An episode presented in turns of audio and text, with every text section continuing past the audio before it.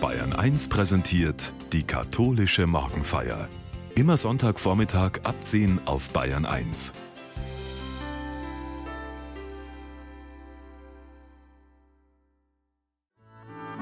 Die vielen großen und kleinen Konflikte auf der Welt drängen den Frieden unter den Menschen immer weiter zurück.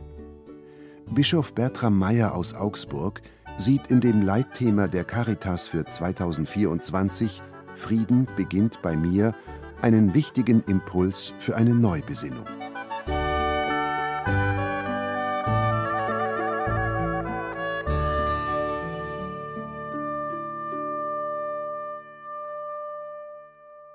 Liebe Hörerinnen und Hörer, was trage ich bei für eine friedliche Welt? Diese simple Frage stach mir vor rund eineinhalb Jahren am Rande einer Veranstaltung in Würzburg ins Auge. Geschrieben war sie in großen blauen Lettern auf eine überdimensionierte Papiertasche. Die Installation der Einkaufstüte war Teil einer Kunstaktion, die im Foyer des Tagungshauses aufgestellt war. Eine einfache Tragetasche, ein Alltagsgegenstand, erregte Anstoß beim Betreten des Gebäudes, stieß einen buchstäblich vor den Kopf und wollte die Tagungsteilnehmer mit dieser einfachen Frage zum Nachdenken anregen. Den Frieden fest in Händen zu halten, ihn wie eine Tragetasche in die Welt zu tragen, wer wünscht sich das nicht? Und doch zeigt einem eine solche Papiertüte auf, wie zerbrechlich der Friede ist. Wie schnell kann eine solche Tüte zerreißen, wenn sie mit allzu viel Ballast gefüllt wird. Die Krisen und Kriege in jüngster Zeit weltweit machen uns einmal mehr bewusst. Frieden ist nicht selbstverständlich, er ist kein Automatismus. Frieden ist ein zerbrechliches Gut. Wenn wir an die Ukraine, den Gazastreifen und an manch andere Region denken, wo Bürgerkrieg und Bandenkampf herrschen, mag man die Hoffnung verlieren. Der Zweifel, ob denn die Menschen nie lernen, dass Krieg nichts bringt außer Tod und Leid, frisst sich in unsere Seelen ein. Leider ist es zuweilen erst der Krieg mit all seinen schrecklichen Folgen, der uns bis ins Mark spüren lässt, was Frieden bedeutet. Schon der Prophet Jeremia bescheinigt uns, sie sagen Friede, Friede, und ist doch kein Friede. Der Ruf nach Frieden erschallt auch heute. Gleichzeitig nehmen weltweit betrachtet die Konflikte zu. Ziehen wir die Bibel zu Rate. Dort meint Frieden nicht einfach die Abwesenheit von Gewalt, Terror und Krieg oder ein bloßes gewaltfreies Nebeneinander im Zusammenleben der Menschen. Der hebräische Ausdruck Shalom meint mehr. Er bezeichnet einen göttlichen Schöpfungsfrieden, der Mensch und Natur umfasst. In diesem weiten Sinn bedeutet Shalom Wohlergehen, Gesundheit, Sicherheit und Heil, kurz materielles wie auch seelisches Glück der einzelnen Person wie auch der Gemeinschaft. Dahinter steht die Idee einer gerechten Weltordnung, die den Menschen einen kosmischen, sozialen wie politischen Frieden verbürgt, die Aussicht auf einen Zustand, wie ihn etwa der Prophet Jesaja schildert. Er verknüpft den Frieden eng mit der Gerechtigkeit, wenn er schreibt, das Werk der Gerechtigkeit wird der Friede sein, der Ertrag der Gerechtigkeit sind Ruhe und Sicherheit für immer. Der in Israel übliche Gruß ist damals zur Zeit Jesu wie heute Shalom. Er enthält alles, was wir einander nur wünschen können. Die Juden sagen Shalom, die Moslems Salam und wir Christen reden vom Frieden. Das ist die Klammer, die die drei großen monotheistischen Weltreligionen verbindet, dass sich alle Menschen, die guten Willens sind, Frieden wünschen. Doch welches Kontrastprogramm bildet unsere Gesellschaft? Da wird Hass und Hetze gegen Migranten geschürt, Parolen gegen die Juden werden wieder salonfähig, Erinnerungen an dunkle Zeiten werden wach. Politik und Gesellschaft zersplittert zusehends durch Polemik und Populismus. Auch die Kirche ist davor nicht gefeit. Ideologisches Lagerdenken und kirchenpolitisches Kalkül greifen um sich. Machen wir uns ehrlich. Im Blick auf diese Zerrissenheit zeigt sich, dass Rechthaberei, das Pochen auf den eigenen Interessen und das Beharren auf seinen Überzeugungen die Brücken zerstören, auf denen wir aufeinander zugehen und die gemeinsamen Probleme unserer Tage lösen können. Ooh.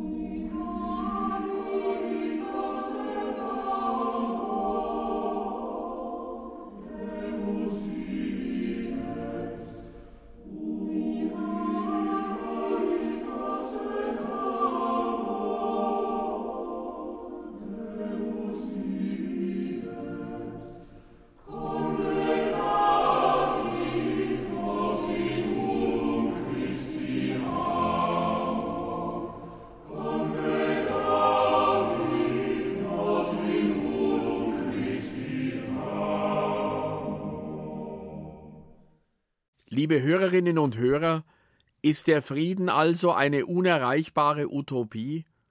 Keineswegs. Doch ohne Rückbesinnung auf Gott bleiben alle menschlichen Friedensbemühungen hohl oder sie sind gar zum Scheitern verurteilt. Denn die Quelle des Friedens ist Gott selbst. Schauen wir genauer hin. Aus Liebe zu uns Menschen wurde Gott selbst Mensch, damals als kleines Kind hilfloser Eltern am Rand von Bethlehem. In Jesu Geburt sehen die Christen die wunderbare, trostreiche Verheißung des eben zitierten Propheten Jesaja als erfüllt an. Er ist der Fürst des Friedens. Ein wie immer auch eingerichteter Stall, eine Grotte oder eine Höhle diente als Kreissaal für das göttliche Kind. Das Kind in der Krippe zeigt, der Gott, dem wir glauben, ist kein Kriegsgott. Er kommt nicht mit Gewalt, er fährt nicht mit Panzern und Gewehren auf, wehrlos tritt er mitten in unser Leben ein. Wie programmatisch doch diese Geburt ist. Ausgerechnet hier am Rande der Stadt führt Gott seinen Plan aus, dass sein einziger Sohn zur Welt kommen soll, er, der sich später selbst an die Ränder der Gesellschaft begibt ein Gott der Peripherie. Mit dem Evangelium von der Verklärung am heutigen zweiten Fastensonntag, dem sogenannten Caritas-Sonntag, wird offenbar, wer dieser Jesus war. In jener Zeit nahm Jesus Petrus, Jakobus und Johannes beiseite und führte sie auf einen hohen Berg, aber nur sie allein.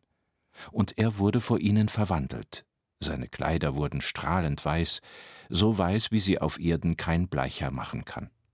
Da kam eine Wolke und überschattete sie, und es erscholl eine Stimme aus der Wolke. Dieser ist mein geliebter Sohn, auf ihn sollt ihr hören.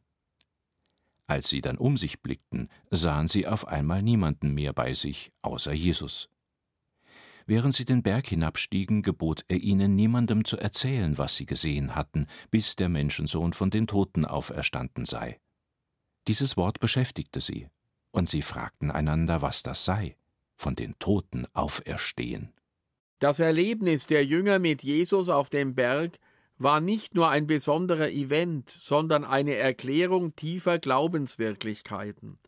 Ein außergewöhnliches Ereignis, das zeigt, wer Jesus eigentlich ist und welche Bedeutung er für uns Menschen hat. Jesus ist Gottes ureigenes Wort, auf das wir hören sollen. Er ist Gottes geliebter Sohn, der ersehnte Retter der Welt. Seine Verkündigung besitzt göttliche Autorität, sie will das Heil für alle Menschen. In Jesus wird deutlich, Gott steht auf der Seite der Kleinen, er interveniert für den Frieden, er preist die Armen und Trauernden selig, er teilt Gemeinschaft mit den Ausgestoßenen, schenkt Notleidenden seine heilende Nähe und Sündern seine vergebende Heilung. Seine Botschaft bringt ihm Widerstände und Konflikte ein, doch Jesus bleibt seiner Botschaft treu und erfüllt den Willen Gottes. So geht er den Weg des Leidens bis zum Tod am Kreuz. Doch das ist nicht alles. Es geht weiter. Jesu Auferstehung zeigt, Gott findet sich mit dem gewaltsamen Tod seines Sohnes nicht ab. Er holt seinen Sohn aus dem Grab. Am Ostertag tritt Jesus in die Mitte seiner Jünger und spricht zu ihnen das erlösende Wort Shalom, der Friede sei mit euch.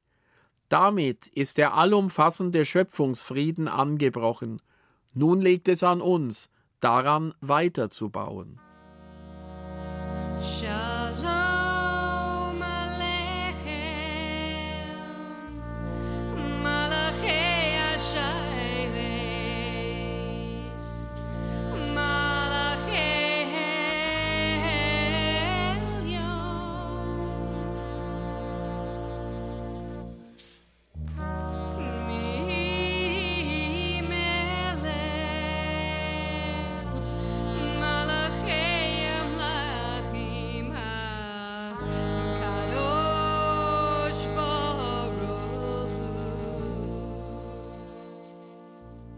Frieden fällt uns nicht in den Schoß.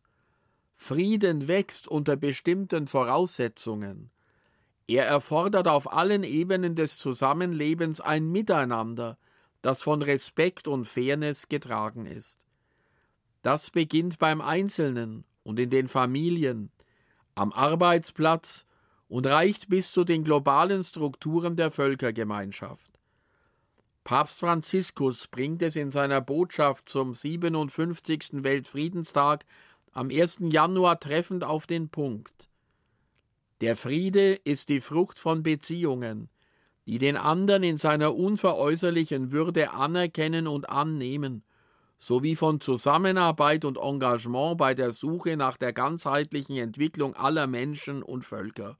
Soweit der Papst. Haben wir Mut zum Frieden. Suchen wir Verbündete, um den Frieden zu fördern. Verbündete unter den Christen, unter den Religionen, in der Politik. Christsein heißt politisch sein.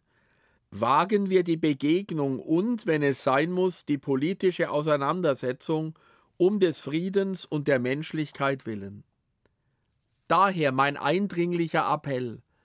Die Waffen sollen ruhen, ebnen wir Wege zu Verständigung und Versöhnung, rüsten wir auch verbal ab, fahren wir die scharfen Geschütze verletzender Worte zurück, greifen wir stattdessen zum Werkzeug des offenen Gesprächs, das getragen ist von Empathie und Solidarität. Ich gebe zu, das ist bisweilen anstrengend. Es fordert uns heraus mit unseren Fähigkeiten, unserer Verantwortung und unserem Gewissen.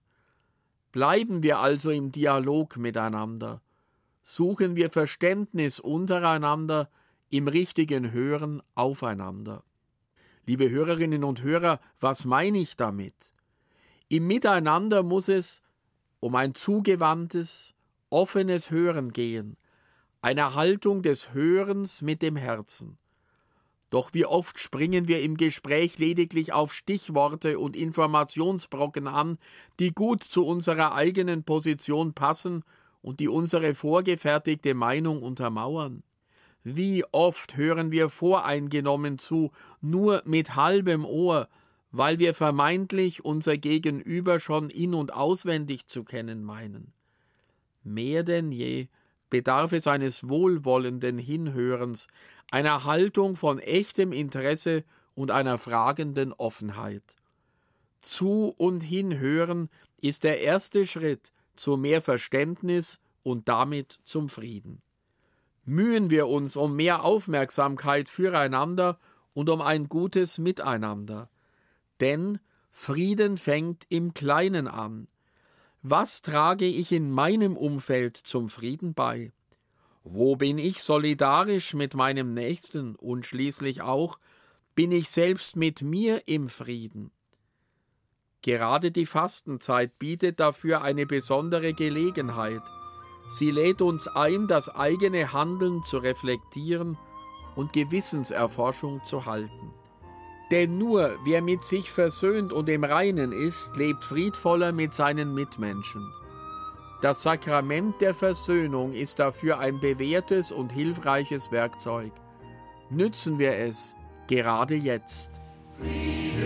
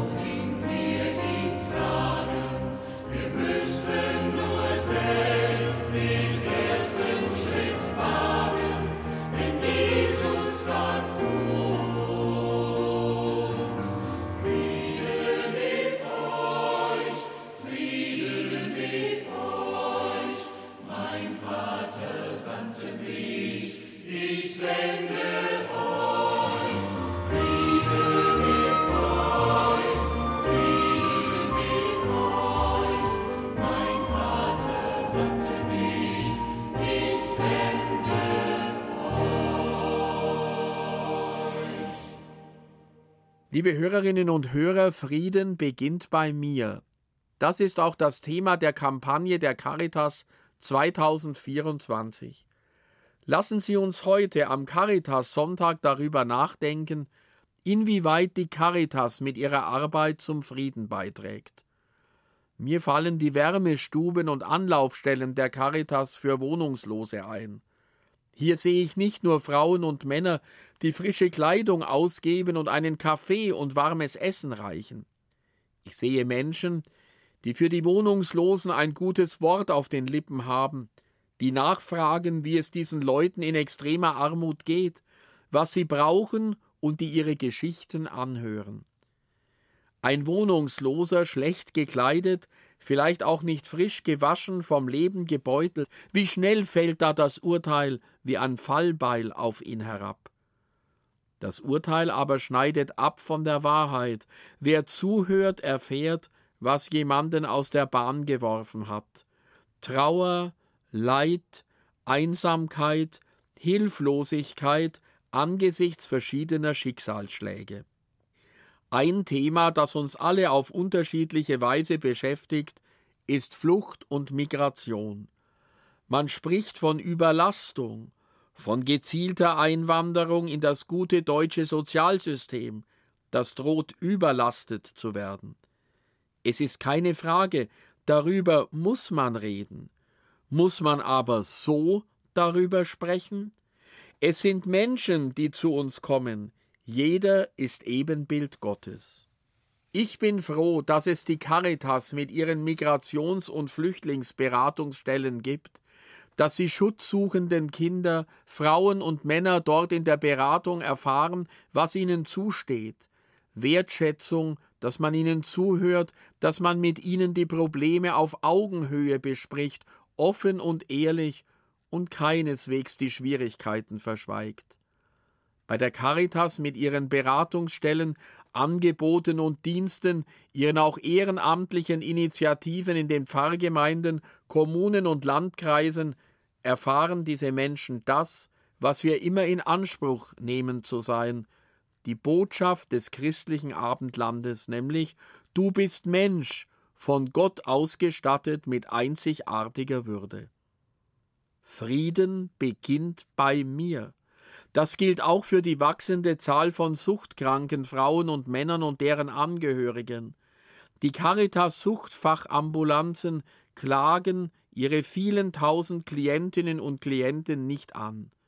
Sie hören zu, warum und wie die Suchterkrankung entstanden ist, wer diese Menschen sind und entdecken mit ihnen das Gute.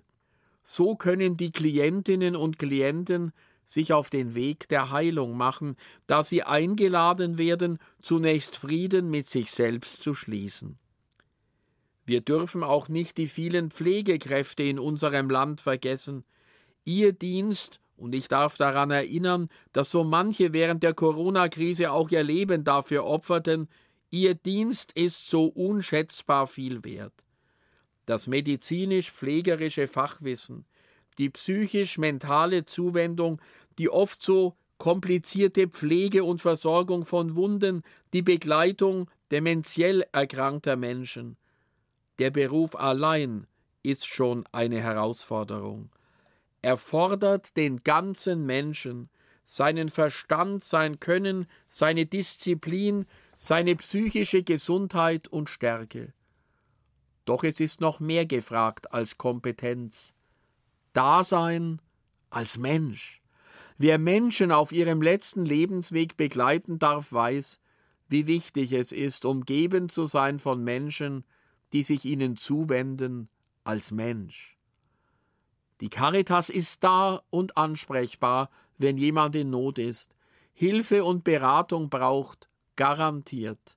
Und als Bischof bin ich stolz darauf, sagen zu können, diese Zusage ist kein leeres Wort, die Caritas steht bereit mit Sozialberatung, den Betreuungsvereinen, Notwohnungen, Wohngemeinschaften und Angeboten des betreuten Einzelwohnens, den Kleiderkammern und Sozialkaufhäusern, den Tafeln, der psychosozialen Beratung, der Fachberatung für Senioren und der Schuldnerberatung.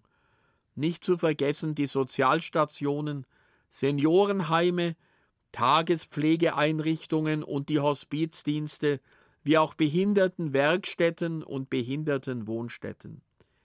Die Kinder- und Jugendheime sowie Kliniken für Kinder und Jugendliche dürfen nicht unerwähnt bleiben.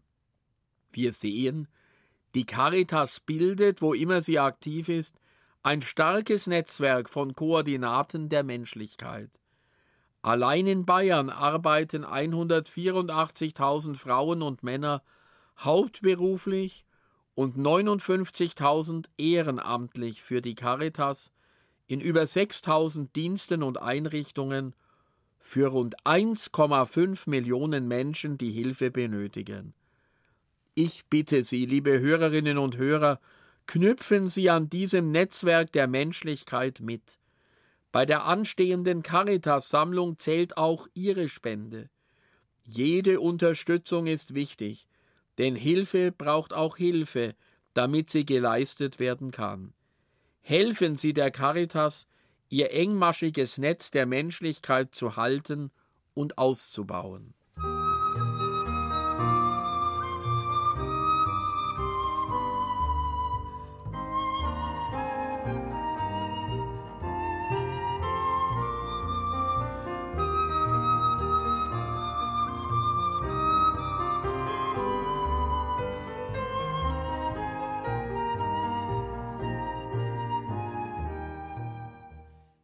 Die Fastenzeit ist Gottes Einladung an uns, sich auf den Weg zu machen, um Frieden zu stiften.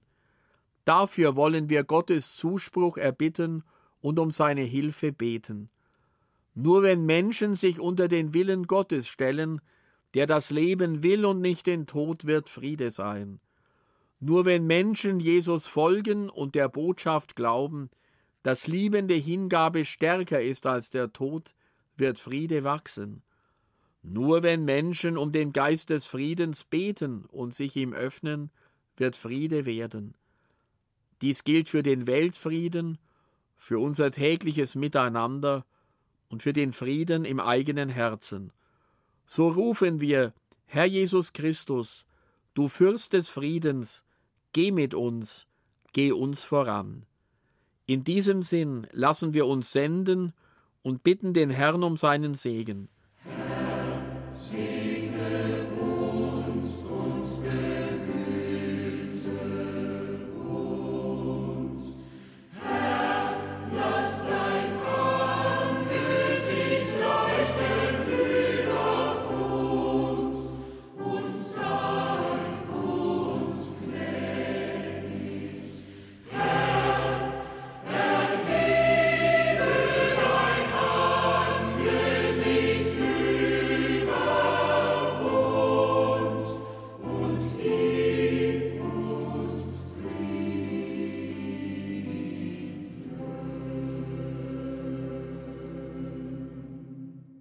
Das gewähre euch der treue und allmächtige Gott, der Vater und der Sohn und der Heilige Geist.